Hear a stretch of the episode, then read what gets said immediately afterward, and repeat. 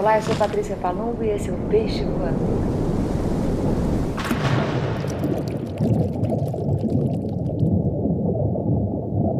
Gravando esse podcast, esse, esse episódio do Peixe Voador no dia 20 de janeiro, dia de São Sebastião, verãozão, né? Mas dia de São Sebastião por aqui sempre tem chuva. Nosso dia do padroeiro aqui na minha cidade. A gente sai em procissão, a imagem do santo lindo, guerreiro, flechado, coberto de flores vermelhas, né? Hoje estava coberto de biscos vermelhos, uma coisa maravilhosa. Ele é, ele é carregado, essa imagem é carregada nos ombros por homens da cidade, rapazes da cidade. E eu vi hoje também na procissão outras imagens sendo carregadas só por mulheres. Achei interessante isso, não tinha visto. Não é que eu vá em toda a procissão, mas eu ainda não tinha visto essa cena. É bonito de ver. A procissão é bem linda e é importante para a cidade. Mesmo que chova, as amigas da mamãe estão sempre lá, encontrei várias delas e foi muito bonito de ver. Aproveitei para dar uma voltinha na cidade, para olhar a matriz, tomar um, um cafezinho por ali, enfim, foi bem gostoso, foi bem bonito e é um dia é um dia importante, né? O padroeiro de uma cidade é, um santo de devoção. É bonito de ver, acho importante. Como é bonita a, procissão também nos barcos no dia de São Pedro, aqui em São Sebastião, especialmente aqui no bairro de São Francisco, que é o meu lugar, né, aqui na praia, porque é um bairro de pescadores. Então, bonito de ver, culturalmente falando, não importa qual é a sua religião, não importa realmente. Não precisa que você aceite, goste e muito menos que você rejeite, né? Porque amém para quem é de amém, axé para quem é de axé, tá tudo certo, né? Mas foi bonito de ver. Bom, e eu tô aqui gravando esse peixe voador, pegando aqui alguns temas, algumas leituras que estão por perto, e uma delas justamente tem o nome de São Sebastião no título, o que eu achei muito divertido, muito interessante. Recebi pelo Círculo de Poemas, esse clube de assinaturas da editora Fósforo, e também da editora Luna Park, o livro São Sebastião das Três Orelhas de Fabrício Corsaletti. O nome já é ótimo e ele faz uma brincadeira com o nome já no começo aqui do texto. É bem interessante. Primeiro que a capa é azul, né? Hoje aprendi que as cores de Oxóssi, que é no sincretismo aqui religioso brasileiro, é São Sebastião, né? Oxóssi tem as cores azul e verde. Adorei saber disso. Bom, Capa azul aqui do livro de Fabrício Cossaletti. Acabei de ler aqui que ele nasceu em 1978 em Santo Anastácio, São Paulo. E sou fã do Fabrício há muito tempo, mas esse é o primeiro livro dele que eu tenho, veja só. São Sebastião das Três Orelhas é uma cidade para onde ele foi, uma cidade na Mantiqueira. Tem um poeminha que começa aqui, ó. O mapa do lugar é menor do que o lugar. Já o poema do lugar é do tamanho do lugar. Um lugar, um mapa, um poema. Mapa de São Sebastião das Três Orelhas, por Fabrício Corsaletti. Essa é a apresentação do livro. Abrindo os trabalhos. O problema de escrever um poema sobre o povoado de São Sebastião das Três Orelhas é que ninguém vai prestar atenção no que você disser. Achamos um bar do caralho, de madeira, tipo um galpão ventilado, velhos peões sentados ao sol com seus chapéus e cachaças, atrás da igreja, de onde se vêem as montanhas lilazes de Manacás da Serra Há um hotel chamado Hospedaria, uma mercearia cujo dono morreu de câncer e agora é tocada por duas mulheres. Todo mundo só vai ficar se perguntando que diabo de nome é esse São Sebastião das Três Orelhas. Realmente, Fabrício, você tem razão. Mas, quando você entra no livro, é uma delícia. É realmente uma delícia. Vou ler alguns poemas aqui. Mercadinho Três Orelhas. A lenha acabou, o queijo acabou, a manteiga acabou, a cenoura do cavalo acabou, o ovo acabou, a cachaça acabou, vinho ainda tem, o alpiste do sanhaço acabou, o fósforo acabou, a batata acabou, batata doce ainda tem, doce de leite ainda tem. O café deve durar mais dois ou três dias. Com sorte, devo durar mais vinte anos. Poema do IP. Durante três dias meus olhos colheram o ouro da árvore de ouro. Durante três dias fui o guardião de um segredo amarelo. Depois as flores caíram, o sol as queimou e um velho as varreu.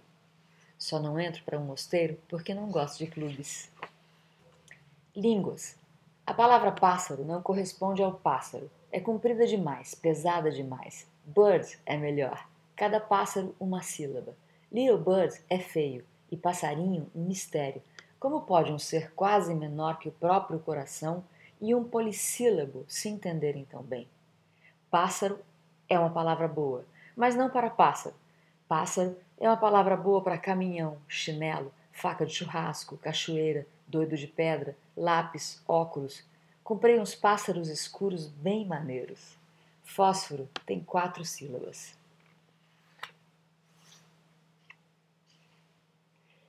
Labirinto da Serra.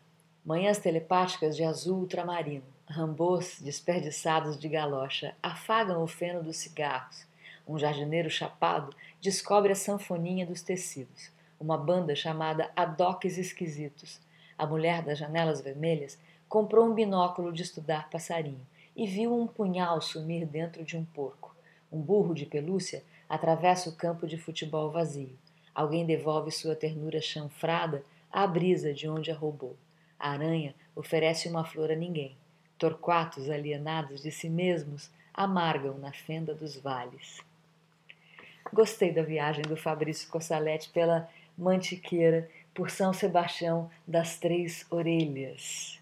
Aqui de São Sebastião, de São Francisco da Praia, faço eu esse peixe voador, fazendo essa viagem entre livros. Depois do Fabrício, eu vou ler para vocês um que eu adorei, também do mesmo círculo de poemas e também um pouco sobre viagens, mas um pouco também sobre ouvir rádio. Achei divertidíssimo esse livro do Rob, Rob Packer, chamado A Previsão do Tempo para Navios. Como disse, também do círculo de poemas. É interessante porque tem uma onda aqui dele ter ouvido na BBC, e a BBC tem um serviço mundial de rádio que eu amo eu fiz uma vez um, um programa, um Vozes do Brasil, para o Serviço Mundial da BBC, um Vozes é, falado em inglês para o Serviço Mundial, mostrando a música brasileira. Um, uma, um Vozes curto, de meia hora, que foi para o planeta. Foi sensacional. Eu recebi cartas de freiras de Singapura que ouviram o programa. Foi uma delícia fazer esse projeto. E eu adoro esses serviços mundiais de rádio. Eu tenho um rádio Transglobe, infelizmente ele está sem pilhas e eu não vou mostrar, não vou conseguir mostrar para vocês o chiado que ele faz e a delícia que é você escutar num, numa coisa, num objeto retangular dentro de casa, pesado, com seis pilhas enormes, vozes do mundo inteiro. E o Rob Packer traz a previsão do tempo para navios de uma onda assim, de uma coisa dele ter ouvido né, no rádio dessa maneira quebrada, como a gente ouve rádio, né, essas previsões e ele trazer isso para a poesia. Então eu vou ler umas coisas aqui para vocês entenderem o que, que como deu barato em mim e vou depois tentar explicar esse barato para vocês. Vamos lá. Sinopse geral. Às 18 horas em ponto. Sistema de baixa pressão. Viking 971 esperando. Bacia norueguesa 981 até às 18 horas da segunda-feira. Sistema de baixa pressão em desenvolvimento. 350 milhas a oeste de Linguado. Esperado Bélgica, 995, até o mesmo horário. Sistema de alta pressão, Trafalgar, 1034, movimento lento, intensificando, 1036 até o mesmo horário. Dizem que houve um tempo em que o termo brainstorm significava bem mais do que algumas pessoas na sala de reunião tentando solucionar um problema. O dicionário ainda diz: brainstorm 1. Um, um ataque violento e temporário de loucura. 2. A uma ideia brilhante e repentina. B. Uma ideia mal pensada. De tempos em tempos, todas as pessoas estão sujeitas a alertas de temporal. Antes, os alertas de temporal para mim eram causados pelos seguintes fatores: 1. Um, época de provas. 2. Olhar fixamente a maçaneta do carro dos meus pais enquanto eles dirigiam na estrada, imaginando quão louco seria abrir a porta e me jogar para fora. 3. Entrevistas de emprego e pedidos de demissão. 4. Certas regatas de remo. 5. Estar em outro país e de repente perceber que já não tenho mais dinheiro. 6. Qualquer processo demorado e burocrático. Hoje, no entanto, eles são, sobretudo, alertas de temporais políticos. Muito bom. Agora, mais uma parte do livro lá para frente. Estou lendo para vocês a previsão do tempo para navios. No Mediterrâneo, os ventos são nomeados de acordo com a sua geografia. O vento do norte se chama tramontana, porque vem dos Alpes. Embora dependa da localização exata no mar, geralmente o siroco vem da Síria e o libétio da Líbia. Até hoje, a migração segue a direção do vento. Uma vez, quando criança, passamos as férias em Creta. No último dia, o céu ficou alaranjado e o ar cheio de areia do Saara. O voo atrasou devido ao vendaval. Estar em meio à poeira de um lugar, nesse caso da Líbia, não quer dizer estar neste lugar. Na Inglaterra, um nome como Tramontana não faria sentido. Não há nenhuma montanha protegendo o país dos ventos do Polo Norte. Durante várias noites de inverno, planejava poemas olhando a lua sob aquele vento do norte. Havia vendavais todas as noites que deixavam o céu nítido e glacial. Aquela imagem deveria ser uma metáfora para os poemas que planejava mas esse projeto foi abandonado. Mais para frente aqui no livro, outro poema. Na zona portuária. Encontramos a mulher que nos guiaria em frente ao mar, o Museu de Arte do Rio, e a primeira coisa que ela nos mostrou foi uma série de mapas que revelava como aquele comércio foi ocupando cada vez mais espaço, o que exigia que o mar fosse pouco a pouco aterrado. Seguimos pelo caminho que um dia foi quebra-mar, e antes de chegar à Pedra do Sal, paramos na sede do Quilombo cuja existência era completamente desconhecida por mim, enquanto a guia nos contava da luta que a comunidade ainda precisa travar para não ser expulsa. Paramos na Pedra do Sal e a guia nos mostrou ainda algumas litografias de Debré que ilustram torturas e açoites na rua, antes de nos falar sobre os panos brancos nas janelas que sinalizavam pouso e comida para os libertos, antes de nos contar sobre os escravizados que descarregavam o sal, carregando-o sobre as costas pela viela que então subíamos. Subimos até a praça e, aos pés da Virgem, ouvimos sobre os quatro morros que enclausuravam a antiga cidade. Ouvimos sobre as velas acesas nos nichos dos santos que à noite eram as únicas luzes das vielas. Ouvimos que estávamos no topo do último morro que restava tal como era diferente do Morro do Castelo, que há quase um século havia sido completamente arrasado. Descemos o morro e seguimos para o chamado Jardim Suspenso, construído para o lazer da classe média diante das antigas casas de engorda de escravizados. Paramos ao lado de uma estátua de Minerva, a deusa da sabedoria, esculpida em material branco, de onde avistamos a praça que acumula séculos de desenvolvimento tecnológico no ramo da construção naval e das ciências geográfica, oceanográfica e meteorológica, de onde se procurava medir a longitude, entender as correntes do Atlântico, prever a direção dos ventos e minimizar a perda de carga humana. E foi dali também que avistamos uma mulher negra invisíveis ela e sua raça, conforme o código de conduta dos brancos, depositando cem quilos de areia sobre a cabeça de um homem, ele também negro, que carregava aqueles sacos para dentro do lugar que séculos atrás havia confinado e torturado seus antepassados. Terminamos a visita no cemitério dos Pretos Novos, ao lado das escavações de um lugar minúsculo onde centenas, talvez milhares de pessoas foram desovadas foram tantos os cadáveres que precisavam ser remexidos constantemente a fim de que coubessem mais e mais. Nas paredes do lugar havia reproduções de anúncios de jornais nos quais famílias procuravam comprar uma escrava de meia idade sem vícios, ou encontrar um negro fugido que arrasta uma perna, parece que à esquerda. Estamos atrasados e não temos mais tempo, para andar um pouco mais até o cemitério dos ingleses, fundado na mesma época em que africanos escravizados eram sepultados em vala comum. O cemitério dos ingleses não foi soterrado ou esquecido, de modo que ainda é possível encontrar os treze nomes dos soldados que jazem ali, com informações a respeito de suas idades, datas de falecimento, regimentos de duas guerras mundiais. Mas não é possível saber um só nome de qualquer um daqueles africanos, centenas, talvez milhares, a ponto de ser considerado um milagre que ainda haja ossos suficientes para que um esqueleto seja aos poucos reconstruído. Há respostas que nunca saberemos, que isso não nos impeça de perguntar. Justo mais tarde, não se deve aceitar que a justiça tarde. Ufa! Puxado esse pedaço, né? Esse livro é muito interessante para mim, especialmente, tem essa coisa de não só de fazer uma viagem, como fez o Fabrício naquele livro que eu li para vocês aqui, naqueles trechos, né, que eu li de São Sebastião das Três Orelhas. Ele, fa ele faz várias viagens aqui, o Rob Parker, mas ele traz essa traz essas sensações, né, que as viagens trazem para o ouvinte, para o transeunte, como diria Luiz Melodia, é, para o viajante, para o passante, para aquele que tem uma escuta mais profunda.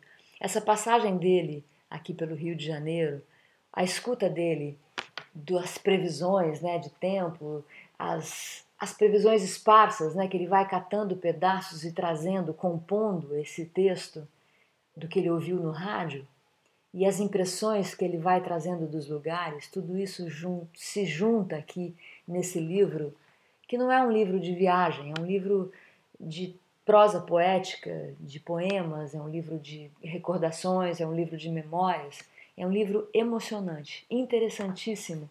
Tem uma apresentação muito bem escrita da Adelaide Ivanova, que é também poeta, escreve, se não me engano, no jornal Rascunho, no jornal Pernambuco, ou nos dois, não sei. Não tenho nenhum livro dela, mas eu leio os textos dela nesses jornais. E ela fala muito aqui, é, fala muito bem né, sobre o livro do Hobby. E, ele, e ela fala num certo momento aqui um, uma coisa que eu adorei. À medida em que performa a escrita, quem escreve vai também travando embates com o texto, que de repente passa a ter vida própria e se impõe. Tais encruzilhadas podem ser de várias ordens e decidir em qual rua entrar. É uma prática que passa, muitas vezes despercebida. Para resolver impasses narrativos, Rob recorre ao seu baú familiar e privado, mas também ao coletivo, revisitando seu repertório e levando a gente junto nessa migração. Foi exatamente o que eu senti nesse nesse nessa navegação aqui que eu fiz lendo esse excelente livro A Previsão do Tempo para Navios. É do Círculo de Poemas, gente. Mais uma coisa incrível que esse Círculo de Poemas apresenta nessa assinatura. Recomendo imenso.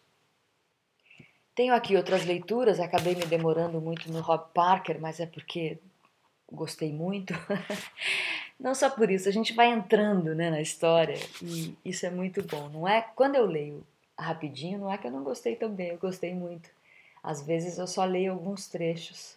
E eu vou ler aqui outro livro chamado Na Carcaça da Cigarra, da Tatiana Skenazi, uma poeta que eu conheci há pouco. Ela me mandou o livro dela de presente e, no ano passado. O livro é da Laranja Original, uma editora pequena. Ela me mandou esse livro em junho ou julho de 2022. Vamos lá, vou ler para vocês alguns trechinhos muito bonitos desse livro, cuja primeira edição saiu em 2021. A gente estava passando por pandemia, por governo destruidor, por genocídio, mil coisas terríveis acontecendo e o livro tem muito dessa tem muito dessa narrativa, né? Dessa dessa situação impressa em todas nós, em todos nós, em todos, mas Tatiana leva para o poema, em prosa, às vezes, às vezes não. Vou começar com esse texto aqui. Era madrugada quando o alarme do celular tocou e você foi se barbear. Eu ainda tinha uma hora de sono, mas você ativou o modo soneca e deixou o telefone no closet enquanto ia ao banheiro. O alarme disparou e eu ali, deitada, esperei um pouco para ver se você escutava e desligava. Ele continuou tocando e acordou as crianças. Tentei fingir que não era comigo e você seguiu fazendo a barba. Eu comecei a te odiar. Levantei e desliguei o alarme, mas crianças já chamavam. Pedi ao mais velho que esperasse e deitei com a mais nova até ela voltar a dormir. Perdemos nossa última hora de sono, eu e o mais velho, e levantamos. Eu fiquei te odiando por causa do modo soneca do celular e pensei que talvez tenha algo errado com a gente, ou comigo, ou com o ser humano, ou quem sabe o problema não esteja em nós, mas no modo como vivemos e nas tantas faltas que sentimos vivendo na abundância. Me perguntei pela milésima vez se dá para ser feliz sendo feliz, ou será que queremos mesmo a paz? Hoje eu te odeio por um alarme, amanhã pela desatenção, pelo banheiro molhado, sapatos espalhados ou a arrogância, ou a arrogância nas discussões. O que será que a gente quer, afinal? Será que a gente para para se perguntar no meio do caminho e se pergunta: será que somos sinceros? Foi então que lembrei do vídeo a que assisti antes de dormir e que me fez pensar que a vida pode ser longa demais, e isso me deu um arrepio sombrio. Mais um. Quando não escrevo. Eu não sei parar de pensar ou ter uma rotina de escrita. Escrevo mesmo quando não escrevo. Escrevo para fugir dos leões que me cercam durante a noite. Escrevo enquanto dirijo ou visto meus filhos. Escrevo sem escrever, por falta de tempo ou lugar adequado. Meu modo de escrever é inadequado a um escritor. Falta disciplina para não pular uma página. Sempre quis um teto todo meu, um tempo todo meu, mas nunca. O que tive foi este caderno, que divide suas páginas com afazeres e listas de tarefas intermináveis, pensamentos e poemas. Gostei disso, gostei dessa coisa, gosto, né? Sempre gosto dessa reflexão sobre escrever, sobre, enfim, sobre a, o ofício. Né? Mais um. Do que estou falando? De chamar seu nome em voz alta só para imaginar como seria.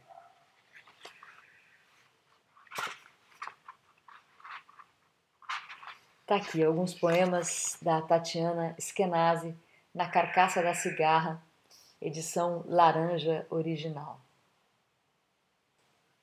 Lindo, tem uma folha aqui que é meu marcador. Não sei se foi a Tatiana que me deu de presente ou a folha estava por aí e virou o marcador do livro da Tatiana. Uma folha toda transparente. Eu adoro, não sei vocês, mas eu vivo catando folha na rua. Diz minha mãe que faço isso desde criança, que era um terror. Não, não só folha, mas catava galho grande, arrastava o galho para casa, mostrando para ela como era bonito. E minha mãe sempre teve essa coisa de deixar a gente fazer essas, essas bobagens, né? E não se incomodar com essas bobagens, o que é maravilhoso. E eu sigo fazendo isso. Agora eu tenho me especializado em roubar pequenas mudas de plantas que eu adoro nos dias em que faço caminhadas pelo bairro. Mas juro que não é assim de dentro do jardim, de vaso. São é na abundância, sabe? Eu pego ali na abundância. Bom, agora vou ler para vocês meu querido Arruda, Fragmentos de uma Canção Impossível, um livro que saiu pela Patuá, um livro que eu tenho há tempos já e gosto muito. Arruda foi parceiro da Alziraê, letrista também. O vazio morrendo de tédio e o mundo nascendo num sopro. Depois vieram os cartórios, os cigarros eletrônicos, os condomínios fechados e os estojos e o vazio, morrendo de tédio e o mundo nascendo de novo. Os hibiscos da calçada continuam floridos. Você chegou a ver ou atravessou a rua antes? Em tons de laranja, amarelo e vermelho, os hibiscos da calçada continuam indiferentes à matemática das máquinas, ao calendário das guerras e suas cercas elétricas, notícias frenéticas, nenhuma estrela cadente. Os hibiscos da calçada continuam. Você chegou a ver ou atravessou a rua antes dos perigos de sempre? Mais um. Indiferentes às janelas anti-ruídos e a outros artifícios, os pássaros cantavam sem medo e os girassóis seguiam seu eixo, não por vingança ou ironia. A primavera é implacável. Toda entrega é um abismo, sem vertigem não se move um cisco. Meu coração precipitado choveu num dia de fevereiro o previsto para o ano inteiro. Adoro. Editora Patuá, Arruda, Maravilhoso esse livro. Fragmentos de uma canção impossível. Canção também, música também, move essa poeta incrível chamada Alejandra Pizarnik. O livro que eu tenho na mão dela aqui para ler hoje para vocês nesse peixe voador do dia de São Sebastião, o dia do padroeiro. Se chama O Inferno Musical. Fuga em Lilás. Deveria escrever sem para quê, sem para quem. O corpo se lembra de um amor como acender a lâmpada. Se silêncio é tentação e promessa. A palavra que cura. Esperando que um mundo seja desenterrado pela linguagem, alguém canta o lugar em que se forma o silêncio. Depois comprovará que, embora se mostre furioso, o mar não existe, nem tampouco o mundo. Por isso, cada palavra diz o que diz, e aliás, mais e outra coisa. Ela é maravilhosa. A máscara e o poema. O esplêndido palácio de papel das peregrinações infantis. Ao pôr do sol, deporão a acrobata em uma gaiola, a levarão a um templo em ruínas e a deixarão ali sozinha. É um livro lindo, é um livro pequeno. É o último livro de poemas feito por Alejandra Pizarnik em vida. Um livro repleto de silêncios, fogos e lilazes, diz aqui o texto de abertura da Maria Zambrano. Estamos diante do momento criativo e mais que isso autoral que antecedeu sua morte. Momento que coincide com um ponto culminante da sua poética, que vai do verso breve em direção a uma afirmação da frase musical e, por fim, de uma estética do fragmento. Tão lindo isso, né? Eu lembro do, do título de um livro, Análise Estrutural da Narrativa, que eu li na faculdade, na PUC ainda, quando eu tinha lá meus 20 anos, e só o texto, assim, só esse, só esse título já me encantava. E hoje a gente brinca disso assim dessa maneira informal, poética e absolutamente diletante. Porque eu sou só uma leitora, né, gente? Não tenho aqui no Peixe Voador nenhuma pretensão de ser nada além disso. Eu leio para vocês, eu leio para mim e compartilho com vocês. Aliás, fiz parte de um projeto chamado Sinapses Poéticas, a convite do Eduardo Beu, jornalista como eu, mas um pesquisador, um diretor de espetáculos. Ele faz o Trovadores do Miocárdio, que é incrível Estou sempre lá na balsa assistindo esses espetáculos e de repente sou convidada para participar do Sinapses. E fizemos um em torno de Jorge Amado e Dorival Caymmi. Quero trazer aqui uma hora para vocês esse esse mergulho que demos nesse mar, né? Maravilhoso, o mar de cada um de nós ali e também o mar de Amado e Caymmi. Nós fomos nesse dia Marina Wisnik, Chicão que é da quarta B, um grande pianista, também tocou com Gal Costa, Eduardo Beu e eu. É, eu e Chicão fomos os convidados, Marina Wisnik e, e o Beu foram os nossos mediadores. A Balsa é um lugar sensacional no centro de São Paulo e foi realmente muito bonito. Gente, acabo de perceber que gravei esse peixe voador com o microfone do computador, em vez de gravar aqui com esse meu microfone cardioide maravilhoso. Por isso, esse peixe voador tá todo com esse som de rádio de ondas curtas. Acho que foi culpa do Rob Packer, que ou Paker, eu não sei como é que fala direito o nome dele. Agora que eu gravei no microfone errado, perdi até o juízo aqui, perdi até o jeito. Bom, eu peço desculpas, mas eu não vou refazer o peixe voador porque tá no fim, gente. Gravei meia horinha aqui para vocês, na maior alegria, toda comprometida, mas com o microfone errado. Então façam de conta que vocês estão me ouvindo pela BBC, num rádio de ondas curtas, além mar, muito longe de casa. Muito obrigada pela escuta. Esse é o Peixe Voador, gravado aqui no dia 20 de janeiro de 1900. Ai, a maluca, 2023. Gente, como o tempo passa.